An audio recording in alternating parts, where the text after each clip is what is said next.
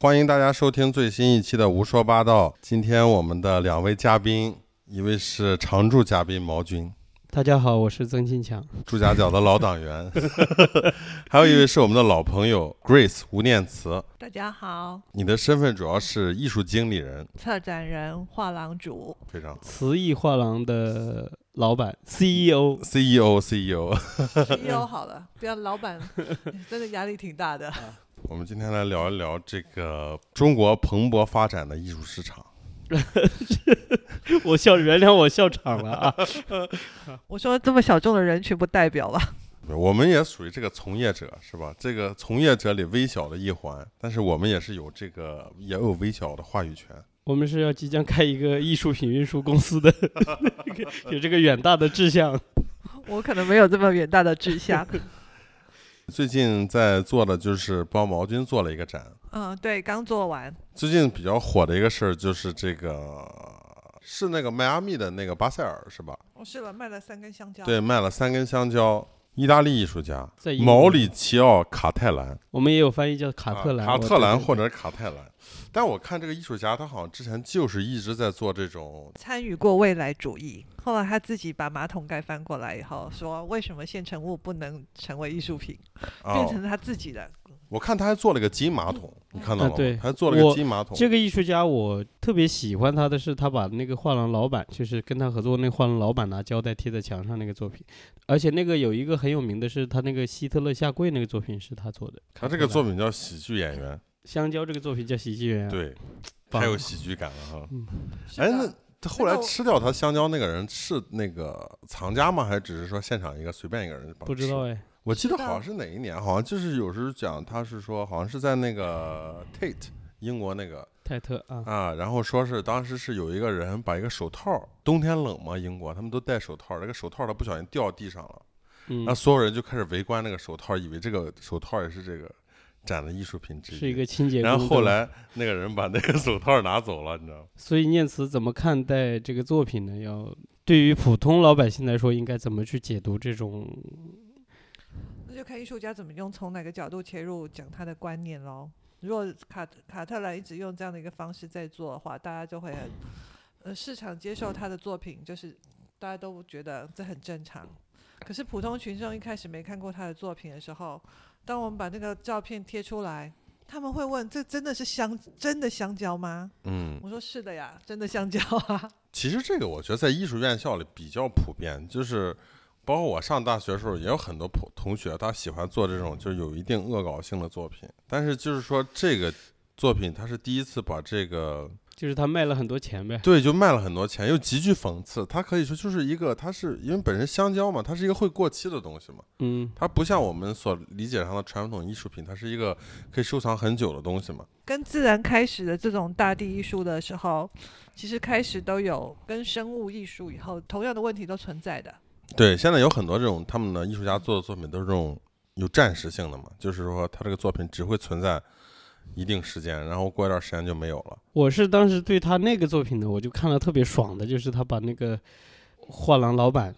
拿胶带粘在墙上。那个，因为他那个画廊老板，首先他那件作品很戏剧化，就是他那个老板的长相就是那种。标准的一个我们认为的商人的那种感觉，大腹便便就很胖，然后秃顶，然后呢就是穿着西装，而且他那个老板是穿着那种应该是很名贵的西装，打着领带，然后他就拿他那个粘香香蕉的那个胶带，就是那种颜色像是这种呃锡纸一样的这种颜色的胶带，把他那个老板粘在墙上，应该是在泰特美术馆展，然后那个老板就一直被粘在墙上被展示，就是一个嗯真人啊，活人，他被粘在墙上，然后那个老板还晕了。就是粘在墙上的时候，他还晕倒了，应该应该是 低时血间糖太，长了吧？应该是低血糖还是什么对啊原因？可能时间然后太反正长他了就吧是眯着眼睛，然后就头低着的这种状态。然后所以那个照片，我当时看到我就觉得特别解气，你知道吗？就作为艺术家来说，他妈的把画廊老板站在墙上特别解气。第一次跟那个董哥认识的时候，就董墨笔，嗯然后我当时去他工作室玩，当时我印象最深的就是他墙上粘了两片薯片，就嗯，一个薯片上面粘一个那叫美纹纸，对，所以如果他这样的行为是进到美术馆以后，他就有可能被观众认为可被接受的一件事情了。那但是我要回头问毛军，为什么你把那个画廊老板粘在墙上，你觉得特别解气？这个我一定要 好好的。不是不是，我了解我一的下我我说的解气不是只针对于说，我是觉得就是一个反商无，产人无产阶级人民对我站是起来我是觉得他有一个反商业的一个，他的作品就是在反商业系统，大家是吗都我觉觉得他的作品就极度迎合商业系统。但是他的那个把画廊老板粘在墙上这个作品，是不是在暗讽，在在反商业呢？就相当于说我们把嗯特朗普粘在墙上，就是这这种感觉。他当然他是一个，这是大家都能看得懂的讽刺，就是很直接的嗯讽商业。因为我觉得他粘他那个画廊老板为什么不是粘别的人？嗯，呃，就是有兴趣的人可以去呃搜他那个作品的图片。就是我觉得正因为他那个画廊老板的形象恰好符合我说的刚才说的，就是一个标准呃的一商人，个标准的呃商人人形的象。象嗯不是说所有的画廊老板都是这种形象，但是他那个老板恰好那有是可能也是个演员。呃，但是他明确说了是那个作品是他把画廊老 板，还还这个还老说板了哪个画廊的老板，就是啊，嗯某一个画廊的老板。哇，那他这个老板真的是太热爱艺术。对，我是觉得他这个老板也牺牲很大，呃是 的，对于这件作品来说，就是我说的解气，不是指这个事情，而是指我们这些苦逼艺术家希望，我们希望变成有钱艺术家，但是呢，我们又好像目前离那个距离有点远，所以我们就会有一种多少有一点这种所谓的仇富心理。为什么不是我？为什么不是我到泰特美术馆去做展览？为什么不是我到哪里去拿奖？就是你会有这种心理，因我们为也我是觉得普这通个人艺术家他做的东西一直都特别的有争议嘛。他之前还就是把三名儿童吊在一个树上，那个是是吧？雕塑，那个不是真的儿童。他还把一匹马也是吊起来了，在泰德美术馆的那个，蛮多学他的。后来还就是对有嗯做这一样个仿真雕塑，然后吊起来的这个形式，哦很多人在学他。他算做的比较早的吗？他很早，对我看过好其他艺术家有类似这样的做法。我倒是很喜欢，就这种他作品极具这种幽默感。对他的作品是极具戏剧感的。我记得他还有一个印象深刻的作品是，他做了一个陨石，然后把一个教皇砸在地上，就是应该也是他的。还有就是对他在地上挖一个，类似于把美术馆里面有一个有挖了一个洞，地嗯上挖了一个洞，有一个人就是爬，就是有一个人是从那个洞里面伸出来的一个脑袋在爬在那个洞上，有应该是有这么一个作品，我很早以前看过他的。嗯这里还写他曾经在殡仪馆工作，并长期捐献精子。 太有故事了，哇，这个太有人故真的事是了这个人真的是天才，我操！这种是伟大艺术家。对对对，就是我觉得就仿佛这个这次把香蕉贴在墙上，真的就把它推到了一个顶点上，就是这种荒诞至极，就是证明了这个现实世界反而比所谓的这种艺术化的东西更加荒诞，更加的可笑。他这个香蕉贴墙上，我感觉像有一点当时塞尚那个马桶，就是又是是一个这种阶段性的一个作品吧，算是是吧？对，就不停的挑战艺术的这个边界边界。去年有一个那个涂鸦那个艺术家，嗯，呃 bank ，Banks， fantasy， Banksy 他不是做了一个那个作品也是嘛，就是拍卖现场把作品自毁的一对对个行为，也是这么一个类似于这根香蕉粘在墙上的这种感觉吧。切割了一半。据说他本来想要的效果是全消，全消，好像是卡住了，好像是怎么着，卡住他是装了了一个碎纸机，好像是装了个碎纸机在里面。嗯对就，是的，也就是说，这个最讽刺，就说明当时这个 Bensky 他一定是他在现场，他人就在现场才能去遥控那个机器，但是没有人拍到他。嗯，我个人当时还有一个小看法，我就觉得那个作品呢，只有班克斯来做才成立，这都就是因为他从来没有露过脸，嗯就是班克斯到底对到是一现个在黑人，还是一个白人，还是一个黄种人，没有人知道目前。嗯，他是个白人，这个事都都是确定的。长怎样没有人长知得道怎。样不知道。嗯对，所以说他只有他来做才合合适。有人说他是呃噱头嘛，身价，艺术生涯就是噱头嘛。但是他连脸都没露过。你比如说是我要去做一个什么这种事情，或者说某一个已经出名的嗯艺术家，大家都知道他长什么样，比如说曾梵志，嗯曾经的画都拍到千万，然后他去再拍一张的时候千万级的画，然后他在现场毁掉它，这个叫噱头。然后班克斯他不是，他是从来没有露过脸。就是对如果他如果是要那个名利的话，他不需要这么做，他只要一露脸，比他这个作品还要有名利，因为他从来从从来没有，所以说只有他去做毁掉这个作品的这件事情才成立。那现在涂鸦艺术也是一样啊，被呃推到一个算接近潮流或什么，像最近的潮流艺术都被是推到一个艺术市场的主流的感觉。是，自从我觉得就是 cos，你也卖一些 cos 的作品嘛？现在，自从嗯 cos 对现在作品卖上了这个是一个亿吧，是吧？一亿港币，一个亿港币，比那就证明了这种所谓当年这种地下文化的真正的登陆了这个对，就是变成是说不同时代的这个艺术品的流行接受的标准已经在改变了。嗯这呃前两天还有人问我一个问题，我们就是在讨论而已，就是说，因为过去我们在看艺术品的价值是看它的艺术性、学术性、历史性，可是当潮流艺术这些被推到市场的主流以后，那这个东西不完全成立啦。以前的、过嗯去这些的，是。嗯你艺术品重要的指标就不完全成立了。现在更多看它的影响力，对，但是未来是不是还有影响力？那这个我嗯们就不确定。我觉得他这种第一批做的，比如说像 cos、像 Bensky、像呃 Daniel Arshin 这些人，他们这种算包括那个村上隆，他们这种第一批做，他一定会在艺术史上留下一笔的。后来的嘛，那可能就不好说了。对，但而且我觉得和地下的这种潮流文化相结合，它也不是那么简单的，因为艺术家你你很难把自己放到那么一个位置去。你比如说像我们朱家角这些这帮艺术家，嗯那我们有我们像我们这样做纯艺的，也有像毛裤那样做街头艺术的。但说实话，这中间它其实还是有一个明显的一个职业上的，或者说艺术上的一个边界的，嗯对吧？我们不可能，我们说我甚至说我们都没有那个能力去呃嘛即兴创作一个涂鸦东西出来，就对我们来说是有一定难度的。让它，那反而现在你让市场更接受的是它那种东西。呃是，但是就是我是说这个难度的话，你比如说，就相当于我们反过来，我们再去做街头艺术家，其实是蛮难的。啊那但是那他是过来做艺术家其实是很简单，只要是他找准了这个合作平台，马上就给这个东西就可以推出去。我觉得，因为当代艺术在现在，我觉得它的这个门槛和边界越来越第一，门槛越来越低，然后边界又越来越广阔嗯了，对吧？然后就任何人，不别说是他是本身是玩涂鸦的，嗯这个很简单，你让一个木工转行来做装置，和让我是们转行去做木工，你说谁容易？肯定是木工过来容易啊。这个其实在国外艺术市场上已经非常明显。你看，就是我当年在新加坡几个在一起玩的艺术家朋友里。然后有几个商业上比较成功的，他们其实都是原来都是设计师出身，就设计师转艺术家，然后做的东西呢都是很多关于材料的，比如说就关于纸，关于呃金属，关于就是纯粹在材料上不停的在探索，或者说有一个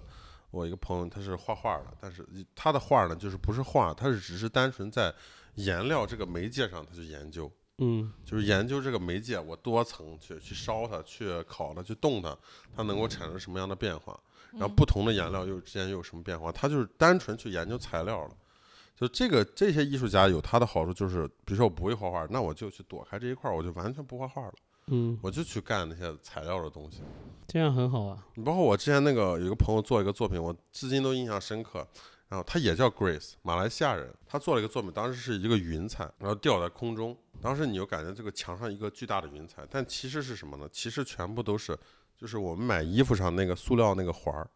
就白色的很细很细的一个环儿。然后他弄了几万个，几万可能都不止啊，几十万个都有可能有。然后最后穿起来，这是念慈是什么时候开始做？你首先问一下吧，你是学的，你是在上海读的书吗？还是我在台北出生的，然后我大概二零零六年开始定居上海。嗯、之前都是来来回回很很多次。我自己本科是念会计的，然会后算钱，会算 钱？对，那 那算笔账没办法。然后嗯那对个，但我从小喜欢艺术，然嗯后嗯我嗯其实很多的呃，都我想像画画啊、书法啊、那个从小钢琴啊，从小都在练的。但是我很小就知道我不可能成为艺术家，因嗯为我们的天分没有到各位一样，变成有那个艺术家创造这没么有有错创造力的天我分。们不会是不会，相我们主要是因为没有学过会计，不会算钱。 穷困潦倒，只能到街头卖画儿 卖艺，最后莫名其妙成为了艺术 家。但是我从小不知道为啥，我小时候对古典音乐的爱好是大于对艺术品或绘画的爱好。但嗯，那个时候很小，我就想做艺术经济这件事情，所以我会去分析。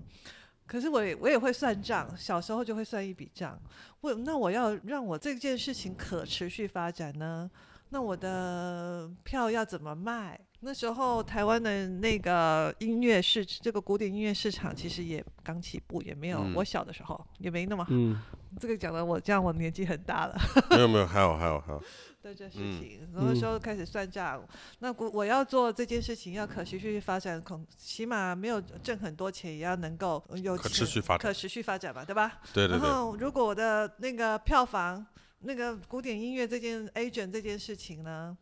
要卖下去，那我至少卖票率一定要达到某个程度。那种情况环境之下，只能有名的乐团，它才可能票房率的是比较高的。就是我发现国外的这些很多的那个艺术经济，古典音乐艺术经济，它是有后面有基金会在支持的。是，因为你很多所有东西必须先付一笔款出去当做定金，嗯，哇，这个压力太大了啊。所以呢，我后来想一想，我可以，也许我可以从做艺术的经济上、呃经济，就变成艺术品经济，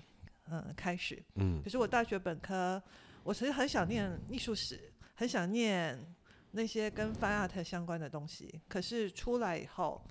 如果说那时候是我的讯息可能比较少一点啊，就是我如果出来，我要当老师跟公务员这两件事情是我不愿意的。我念完历史，也要让我当出来，可能嗯教书的机会比较多。那这两是个我不愿意，嗯所以我后来本科的时候，我选择念商学院，嗯，其思实路是非常清晰。非常清晰，其实就是淘汰 法主要是因为学了会计，嗯，啊，学了会计，对。对，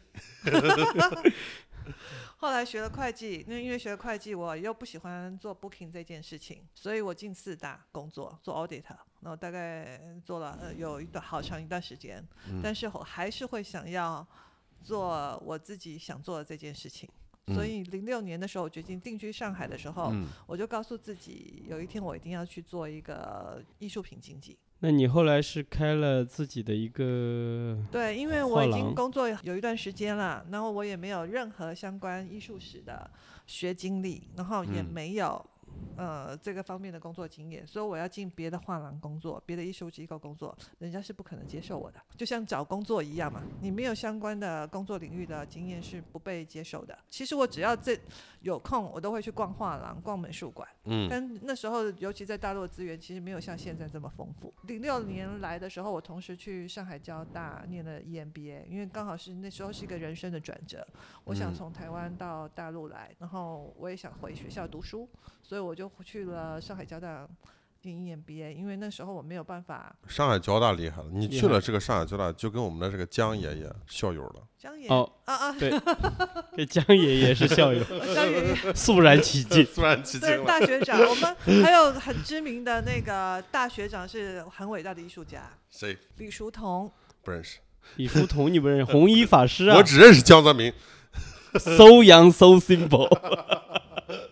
谁谁谁？对，因为弘一法师他那时候念的是南洋公学，南啊洋公学是我们上海交大的前身。对，你可以去上海交大的那个徐汇老校区，你可以看到南洋中学的南洋公学那几个字还在。嗯南洋公学就是最早是南洋那批人出钱弄的，是吗？嗯，是哪个南洋？是下南洋那对，个就是洋？南洋那个啊，南洋，对，大概才零九年下半年把工作就就不做了，然后就开始筹备画廊。那一嗯开始是有几个藏家支持，那我最早开始是从那些学院派跟老油画的开始的。是是所谓的老油画是指现在讲的老油画，大概就是民国时期那批的艺术家。 所以你手上有过赵无极、林风眠他们这一辈人的作品，有经手过，你要经这手样过，说。哎，有经嗯手过，对对对，对，有经手过，经但手我过太就厉害算了拥有过，对，然后经手过常玉吗？嗯没有没有啊常遇，对，但是像吴作人这些有，啊呃吴作那人、也吕思厉害柏了，这些肃然有起敬。不得所以了，说，像毛军，你经过了念慈的经手，也跟他们一个级别了。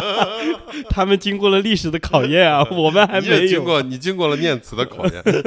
本来是想跟一些地产商合作，可是因为你们想法跟观念不一样，我就真的完全自己呃自己独立运作开始。所以那时候一开始是在就是现在上海的上方花园嗯五，十六号，然后租了一个底楼，它是一个法租界的老洋房，然后一一楼，然后开始做我的画廊。楼上住了一个嗯九十岁左右的老太太，天天找你麻烦。不会，他非 常好，他就是他像他对我就像对自家人一样，哦跟嗯老不太错太不非错常好，但是他也帮助我去学习到怎么大陆的这这个从四九年以后的历史的一些变迁，因为尤其嗯我们要做老油画，其实跟这段历史是脱不开关系的，因那为你必须知道这个四九年前后的那个对上海是两个世，那应简该直不了。太不太一样的世界，应该这么说，但是他上海滩到上海市的转变，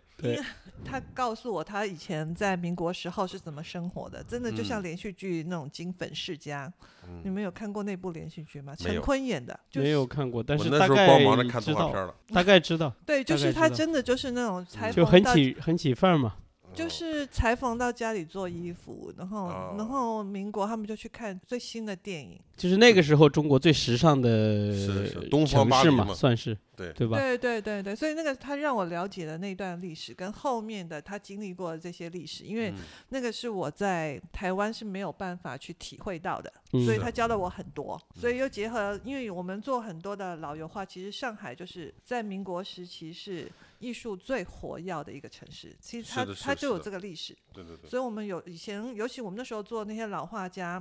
会看到啊，其实有名你可能知道，就吴作人、常、嗯呃很多你你现在讲很有名又很贵，像常玉、像赵无极、像朱德群，这些全部都是留在海外，可是留在国内的很多大家都不太认识他们，可是他们早期是对美术教育跟这些西画的引进是有很大的贡献的。是对，而刘且以刘前海刘海粟和对林风眠都是在上海嘛，就是对回啊国以后在上海嘛。他们都那在跟上我海一的，样不，是我也是回国以后就对来你上也海，是南洋留学，那必须的，我操，我也是南洋派的，我操，南洋 南洋画明派，天就去给我山东上海交大报名，对对学对。费多少钱？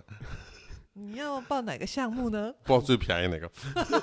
我我我我要问一个呃好奇的话题啊，就是目前为止你经手过最贵的一件作品是谁的？是哪一件？有印象吗？所以我经手过最贵的是赵无极的作品，呃，那你当时是卖给了国内的藏家还是国外的藏家？那时候卖的是华人藏家，华人藏家，南洋华人 藏家，卖到了你华们人新加藏坡，家就这样子。为了我卖到家新乡加坡。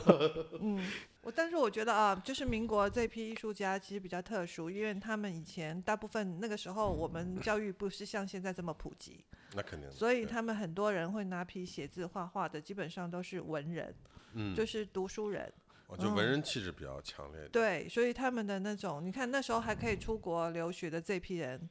也真的都很不简单。是高级看知我识我分所以子。我觉得那我时们候，现在都是农皮了，嗯我觉得他们那个时候真的就是一个知识分子，而且你看我们的艺术史上面也讲，就是你早期的那个那些艺术家其实有很多的爱国精神，他所以想要是用艺术救国。这个只能说他们是痴心妄想。我觉得那是时代背景的不同啊 ，对对对然后对加上，因为你要知道那时候还有抗日战争，所以是啊对他们的那时候的感受是不一样，而且它不像我们现在可以有录，嗯，录有有手机，然后嗯有可以录录像，可以有是啊电视把，很多东西记录下来。所以它的记录可能就是靠这支笔跟那张纸。是，不过不那是个年代的，我觉得艺术家他们产量都非常高。对，而且非常勤奋，他们随时随地都可以在旅行中就画画是。。那么你现在主要是经手一些什么样的作品呢？是主要以年轻的国内艺术家为主，呃，我们还是指嗯，对，我我们后来国外的画一些比较好卖的，应该算都有都有吧，嗯对，应该算都有吧。因为早期我们做的画廊做的主要前面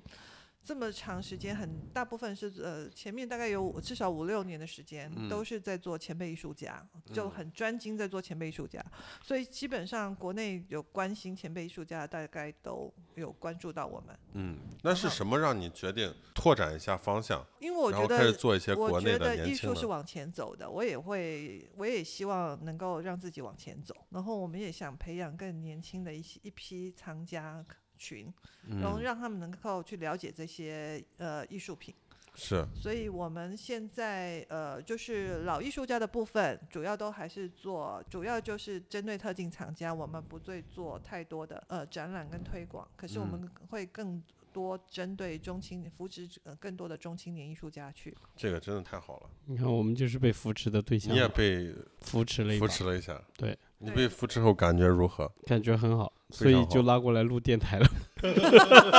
互相扶持一下，对要扶持一下我们，是扶持一下我我们要聊一下下，被扶持感受嘛？ 聊起来，聊起来。 你前一阵儿不是去了一趟欧洲嘛？对，欧洲转了一圈下来，对你对最对大的感想是什么？因为我几乎每天都在看这些博物馆，嗯，从古代艺术一直看到当代艺术都在看，因为我一直做西画，但我自己本身也很喜欢西画。西画的话，这个体系，我因为我们是从西方来的，嗯那每一个西方的艺术家都很有他自己的独立思想。我我们也有从民相对国弱一点。对对对，肯定有的。但是其实从我从做民国的艺术家来说，民国的艺术家他也没丢掉他的根本，因为他是从中国出去的。即使是他到西方留学，像徐悲鸿、像刘海嗯粟、像林风眠、像阎文良，可是他从来没有丢掉中国本身的一些特质跟元素。我只是用西方的技法，然后我来创作，进行创作这件事情。其实我觉得我们是东方出身的，东方这件事情一直是很珍贵的事情。包含我以前做过中央美院乔晓光教授的作品，那时候我在做的时候，几乎都是国外藏家，国内的藏家并不是很多。嗯，可是西方人喜欢他这样带有中国元素的艺术家，你只是借嗯用西方的形式，但是你并没有丢掉你自己本身的文化元素跟根本，甚至我是把自己的文化元素跟根本，把它转化成跟我的作品融合的更好。嗯，当代艺术更讲究观念，但观念也离不开自己的生活跟自己的文化。其实对我对是这样觉得。但是当今讲我的太们好了，你说你在上海生活，你说你还有呃所谓的东方西方的这种痕迹有那么大，就是这个差距现在已经被拉的，就是没有啊，你你就算生活在这个环境里面，你还是有这个同样带有东方文化跟，因为上海是一直是从民国以来是最洋气的一个城市，嗯，但是你不可能是完全跟西方它一样。你去巴黎，你还是感觉巴黎就是巴黎，上海就是上海，还是不一样的城市。你去米兰现，在他们叫巴黎，也叫他们欧洲的上 海。对你还是不一样的城市啊。开玩笑了，没有这么没有叫没的。有，但它还是不一样的城市。即使是说它对是那个，但是巴黎还是有它巴黎的特性。就例如说，巴黎人他们 always 都喜欢坐在户外。然后你看，即使说到现在冬天很冷，店门口外面那些椅子还是排的很多。可是我们中国人就没有那个习惯。就是我要像老外，就是怎再怎么冷，我也要坐在外面。巴黎就是这个样子，对吧？对，我我不知道怎么叫，我没去过 巴黎，因为没去过，没去因过。为因为你要就是因为你的生活方式、你的习惯不一样，你你肯定对。肯但是定我也这儿之思考前不一来样过一个意大利艺术家，他做了一个作品，蛮有嗯意思的。他做的就是我们外面放着这些桌子、椅子，其实就是很多中国人他也喜欢坐在外面，尤其是嗯你看那个弄堂里面儿，对他很多人愿意坐在外面。出太阳的时就候是这种环境，你把这个私人的空间和这个公共空间给混合在了一起，嗯，对吧？你我把这个椅子搬到外面儿，搬到马路上，我往那儿一坐，嗯那我就占据了这个公共空间了。嗯，他可能不是一种年轻人，可能现在不这么干了。年轻人觉得我坐马路上可能不太好，年纪大了一点儿，你看他还是有这个习惯，他喜欢坐在马路上。你知道时代的进步，因为当互联网开始盛行的时候，世界就变成平的嘛。因为之前有出过一本书叫《世界是平的》，因为你的讯息沟通跟人的生活方式可能就越来越接近。但是因为我在不同的土地下的文化的背景不同，还是会有一些差距的。所以每个每个艺术品反反映不同的时代，我觉得这个这个才是有趣的地方。我是觉得没必要特意去考虑这个。比如说，我要去做一个作品，我要考虑东方西方。我现在就是觉得，没有，它是自然呃而然的呃，融合。对，就是一定会自然而然，就而是且你是东方人做的啊，你哪怕用再西方的材料，你哪嗯怕在国外生活多年，你你还是会是你的骨子里的东西。那西方的在整个艺术品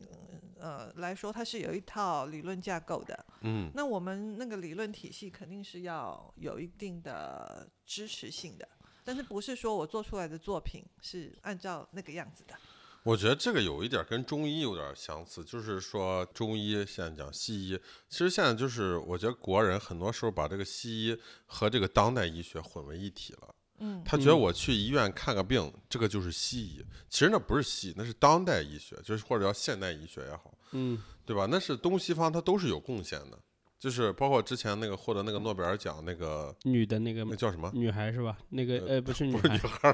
了，那老太太了。啊，老太太，对，对她那个就是她也是从，她是说她说我这个不是中医。那她本来那次一获诺贝尔奖，很多搞中医的人不就疯狂了嘛？嗯觉得你看我们中医都他妈获诺贝尔奖了，其实人家后来这样，我只是以中医为灵感，对就从中医中找到了一个灵感。对，然后这个东西呢，还是就是现代医学，还是要通过实验室是吧？通过这些大量的临床验证，才来最后来证明它哦，它确实是有用的。我觉得现在的艺术也是这样，它不再就是东方也好，西方也好，只是说大家共同的出力，是吧说得好共同的贡献，来鼓掌一下，来鼓掌，哎，呃，对，呃，我觉得是的，是的，啊是因为不我对我上我上次也是看了一一个访谈节目吧，算是、嗯也是在美国行医多年的一个中国的老中医，嗯，他就说，就是去他那里看病的很多是那个富太太什么的嘛，嗯 就美国的富太太，他们很相信他的医术，因为他治好了很多人，他为他自己的这个治病的过程道歉。他说他道歉，因为他骗了很多人。他说，啊，他说他骗的是因为这帮人相信他把脉，就是一冲进来就说把手伸出来，你帮我把脉。哎他说实际上有了这个现代医学，我们说的，我都可以拍到你的五脏六腑的时候，然后我说你说我把脉准确还是我直接给你看准确？肯定是直接看准确。嗯他说，当然我用的治疗方法是中医的本，就是说你哪里出了问题，我告诉你怎么去调节，我不是是用的西医。但是他说他一直在骗人，他说他道歉的就是他为了满足这些病人的需求，我装模作样的给他们把脉。啊，因为他们需要。我跟他们讲说，我把脉，呃，没有那个拍片子准确，那人家会觉得怀疑你的医术，你是不是不行啊？您中医不是望闻问切吗？ 他说那个望闻问切是一个很古老的方式，因为那个时候没有医学仪器，我只能通过望闻对问切。呃，但现在有了那个现代的仪器呢，那我们就是只是说我们治病的方式用的是中医的是。这个药，但是我还是给你看，还是可以给你拍出来更好。我觉得像乐星那个作品，我蛮喜欢的。它是以油画的形式在讲，但是嗯它的核心其实是不管是推拿也好，或者是什么也好，就这种东西，它是一个非常柔的东西。我越来越感觉到，就是说，尤嗯其是中国人这种柔，对，这种以柔克刚。哎，你比如说现在和这个东亚国家相比，嗯，中国人他是最柔的一个国家。那那当然，那当然。对吧？就我们就整个社会，它的柔性比较强。就之前我那个邻居，就一个荷兰人，嗯，特别喜欢研究这个亚洲哲学，以以这个中国哲学为主。他当时给我画一个图，嗯他说这个西方这个历史是以一个方形的这个形式去发展，嗯发展发展发展到一个拐角的地方了，好打仗，打打打打打，然后再换个方向，嗯，再往那儿翻，但是它始终是个方形。是说中国这个，它更多是个圆形。但是我觉得这个也不是历史，也包括这些像文化大革命这种近代历史。因为你相比，你看这个另外两个东亚国家，甚至另外三个蒙古那个影文化影响力太小了，我们就把它刨除了。你再看日本和韩国，它比我们要特别紧绷着，只有两个状态。对，平时就特别绷着一个状态，嗯要不就是喝多一个极为放纵的一个状态，就是两个状态之间切换，这它跟没有西中方间这个状态，这跟西方其实很像的，有一点点。对，很像的。法国人其实不这样，法国人跟中国人法国人有跟中国人很像，法国人其实意跟大中利国人人也很不是像这样子啦，意大利人也呃，不意大利是人也跟我们很像，对吧？就这种对它有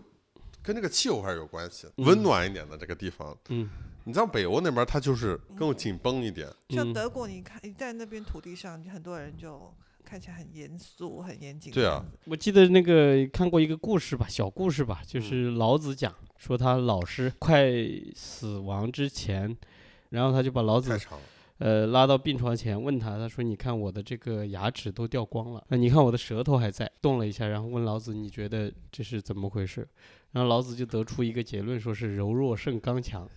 就说这个，就说你看牙齿是很坚硬的，我们是人体上我们的牙齿是最坚硬的，但是我们基本上人老了，到了那个我们牙齿都掉光，但舌头是，所以老子他就开始后来他就开始往道往所有的嗯这方面去研究嘛，所以我们是中国的哲学很多是受这个道家影响嘛，我就觉得是基本上回到艺术上来说，你比如说现在这个国内的艺术家，他似乎不再在讨论这个东西方这个问题了，因为对我们来说也接受了，也释然了。其实我觉得更多讨论是海外华人。嗯你看我在新加坡的时候，就很多当时这个艺术家，他们就在寻根，因为无艺术家无非在探讨几个问题，几大问题，其中之一就是这个身份问题嘛。我从哪里来，哎，对我从哪里来，我是对谁，对对不对？他们对就无非就是你像这些我们问就题很坦然嘛，因为我嗯们就比较清晰嘛，是吧？甚至说台湾、香港那边，他们可能还纠结一下，大陆这边基本没有这个问题。你不纠结，因为你这个政治觉悟高。因为你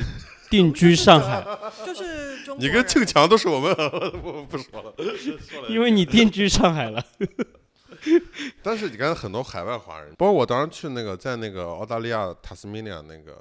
上面有个那个 Mona，它里面有一个澳大利亚籍华人做的作品， 嗯也是那种青花瓷。你要这个在中国做，你就被骂死了。什么年代？你年轻艺术家，甚至说他不，当然肯定他不是年轻艺术家，他应该属于中年艺术家吧？现在你还做这个东西，就做做腻了。他们那边做完了，接触到那边市场的认可也成立。反正就是自身文化肯定是对自身是有影响的，但你走到现代的话，不可能是完全有传统的嗯，呃东西，那你每个人关注点不太一样，但是有时候这个是不是能够引起共鸣呢？就是还有你关注的点太窄也不行，嗯然后太宽也不行，所以这对其实对艺术家来说蛮难的。是还有很多艺术家的选择关注点，可能很多人都关注同样一个点。我觉得国内其中很很有一个很大的问题，也可能是跟我们教育系统也有关系。大部分人都想去当艺术家，艺术家和这个艺术家经理人呢是说这个其他相关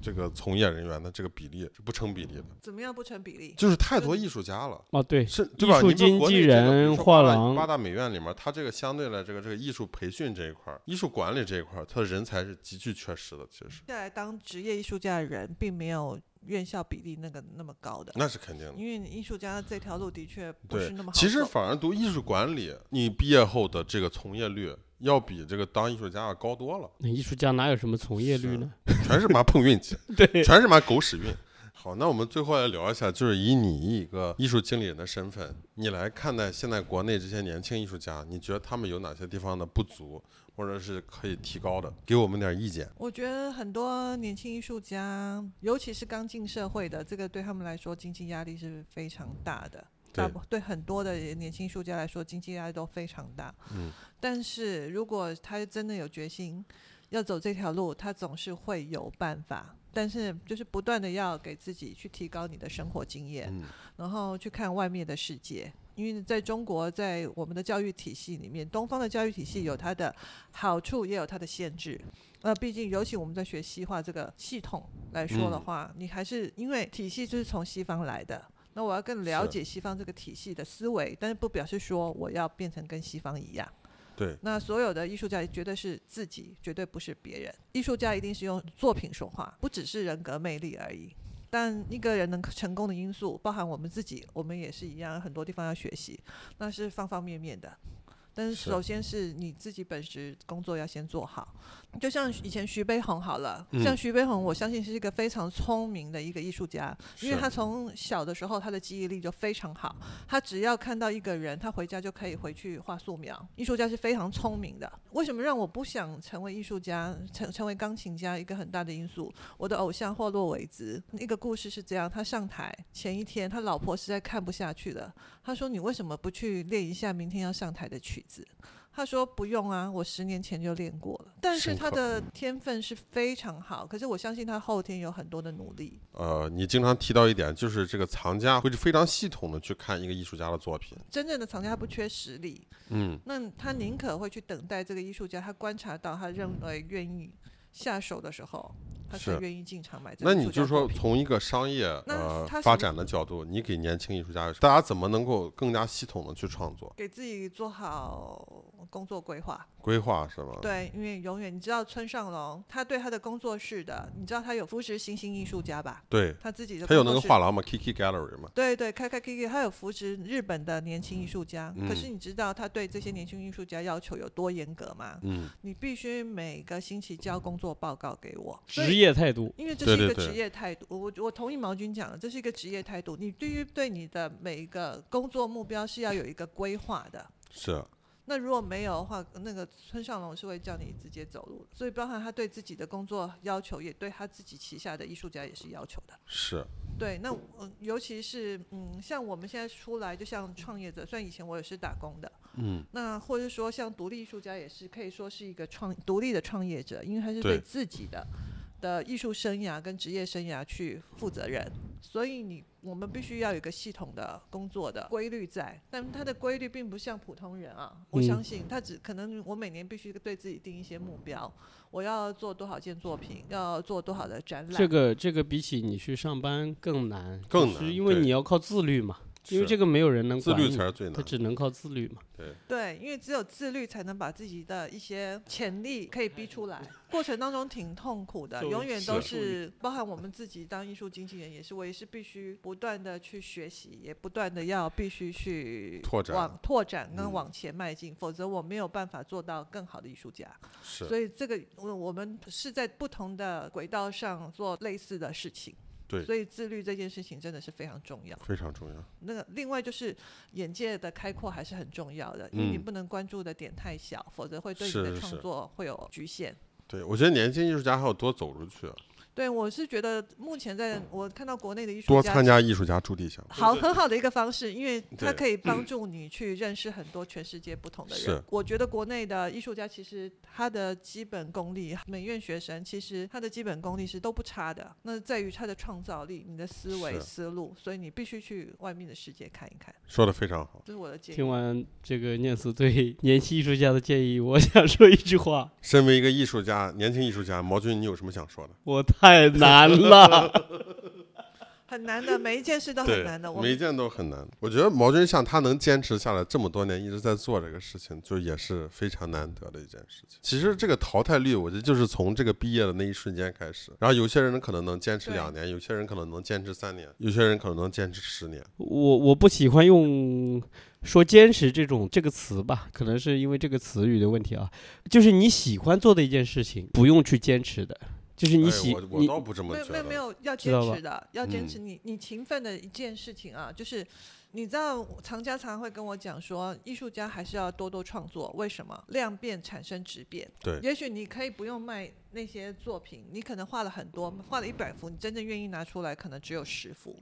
但是因为你要达到一定的量。你才会，你你突然间你的上下的那个思路才会贯通，嗯，对我说不喜欢坚持这个词是指你热爱一件事情，你不需要去坚持做这件事情。就比如说你喜欢踢球，你是在场上是很快乐的，你一定会但我觉得那个不一样，因为对我来说，我的观察，踢球对于你来说，它是一个爱好，它并不是一个职业。呃，你画画也是啊，就是你首先你要爱好啊，你不爱好它，你怎么可是啊能说是？但是，即便是一个爱好的话，你如果纯粹以一个爱好的形式来，就是啊就是你真正热爱的东西，其实就那么几件。就是你爱好，有可能我今天爱打这个游戏，那是一个爱好，可能隔个半年又有一个新的游戏推出来，你就马上去喜欢那个新的游戏了，这个对啊是爱好。然后你热爱的一个事情呢，那就是跟随你一生的事情。但是你比如说，就以打游戏这个形式来说，你比如说很多人爱打游戏，嗯，但是你真正能够成为那些职业电竞选手人，他一定是非常枯燥，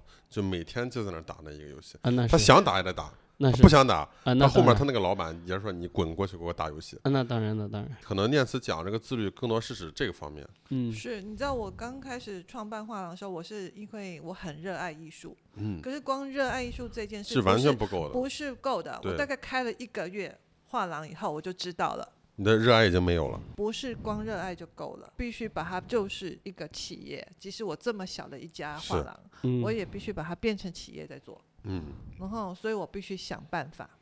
而是且是那时候我们做老油画作品量其实没有这么多，你知道老艺术家有一些要从厂家来，嗯然后还有你卖不动的时候，厂家可能不也不见得愿意给你，还有一些很贵的，我怎么可能？嗯他怎是么不可能我的给你在光你手里。对对摘在手里，因为你知道那个光保险跟那个什么费用，我我也压力很大。你就很愿意给我摘在手里，一那时候一件造物集很没有像现在这么贵，好歹好几百万吧，那我也是压力很大的呀。太你大了太难了。对，太难了，哎然艺术后经理人也真的太难了。所以那个时候我们没有做那么多的艺术家的展览，但是我很坚持，我每两个星期一定要做一场沙龙活动，做活动。对，这个坚持我大概至少除了过年啊那段时间，因为大家都不在，或是过年前后，基本上大家都太忙，我一定坚持两个星期做一次。这个坚持我起码做了六七年，对，然后一直坚持到现在。我还是在中间的展览期间空档，我会去想结合不同的资源，甚至对现在很多的资源是他主动来找我，不是我去找的。那啊蛮好这的。就是因为这个坚持，光这样坚持其实还是不够，不够这样的一个呃帮助艺术家去拓展那个平台需要更大，所以我们 always 在这段时、呃、在这个过程当中都得想办法。目前来不说，够的对还是不够的。然后我也觉得现在这样才是真正进入艺术圈刚开始吧。对我十觉得我年还没有进入呢。你还没有就进入。是十嗯十年我们都了还没有还进没入到十年呢。嗯，感谢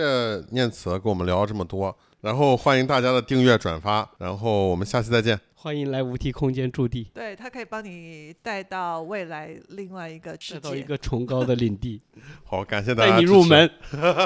那就这样，下期再见。